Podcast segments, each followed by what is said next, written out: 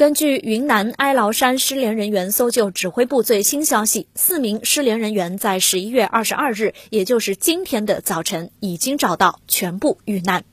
据媒体之前报道，按照计划，四名地质调查员十三日徒步进入哀牢山内部，翻过山脉，到达玉溪市新平县，完成预定任务。他们本来计划在十三号下午或者十四号上午下山，但并没有在计划时间内下山。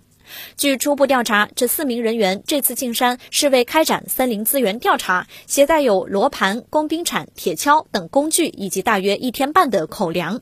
据当地的工作人员介绍，四名失联人员中，最大的三十二岁，最小的二十五岁，都曾当过兵。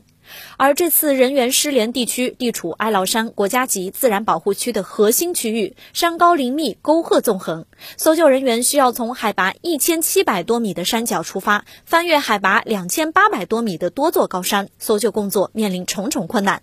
之前，救援队出动救援力量三千多人，并围绕失联人员生活过的区域进行拉网式、地毯式的搜救。十一月二十三日，在对失联人员简易宿营窝棚的下游方向进行地毯式搜索后，除了发现工作人员排泄的粪便之外，在粪便下游两条小溪的交汇处继续行走一公里左右，又发现了一件雨衣的碎片。经过比对和失联单位的驾驶员进行确认，确认这件雨衣就是由失联人员携带的物资。